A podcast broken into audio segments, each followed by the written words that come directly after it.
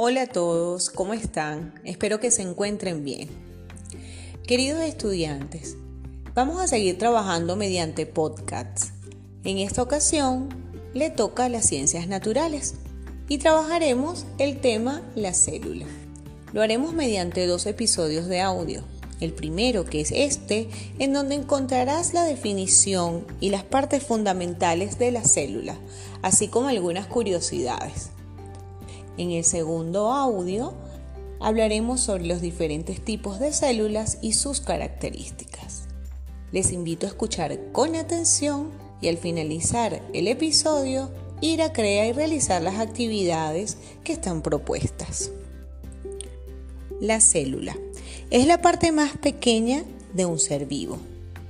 Cumplen funciones vitales como la nutrición, la relación y la reproducción. Normalmente las células son tan pequeñas que no podemos verlas a simple vista.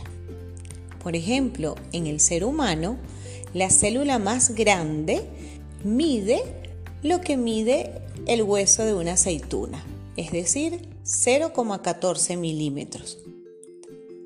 Esa célula es el óvulo de la mujer. Y en los animales, los huevos de avestruz son las células más grandes.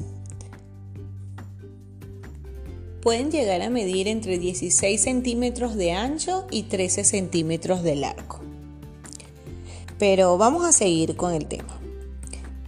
La célula tiene tres partes fundamentales. La membrana, que es la capa que rodea a la célula y la protege del medio externo, como la luz y la temperatura. Además, esa capa facilita la entrada de los nutrientes a ella y la salida de los desechos. El otro componente fundamental es el citoplasma, que es una sustancia líquida que se encuentra entre la membrana y el núcleo.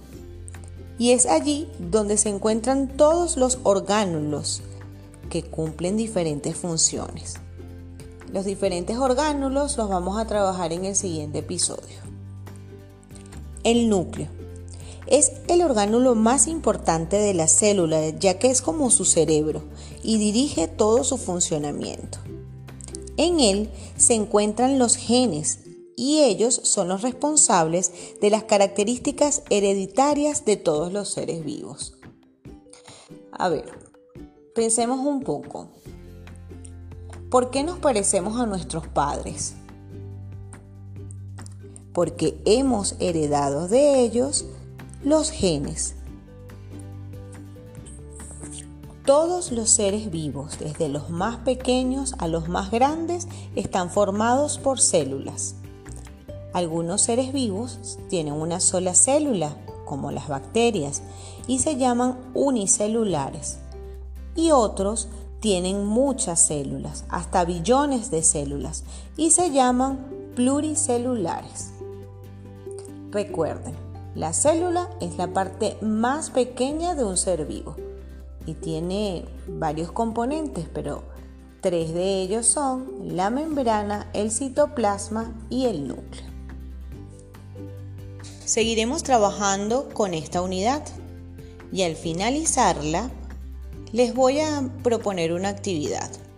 Vayan pensando quiero que ustedes mismos graben sus propios episodios de audios para que expliquen qué es lo que más les ha gustado del tema.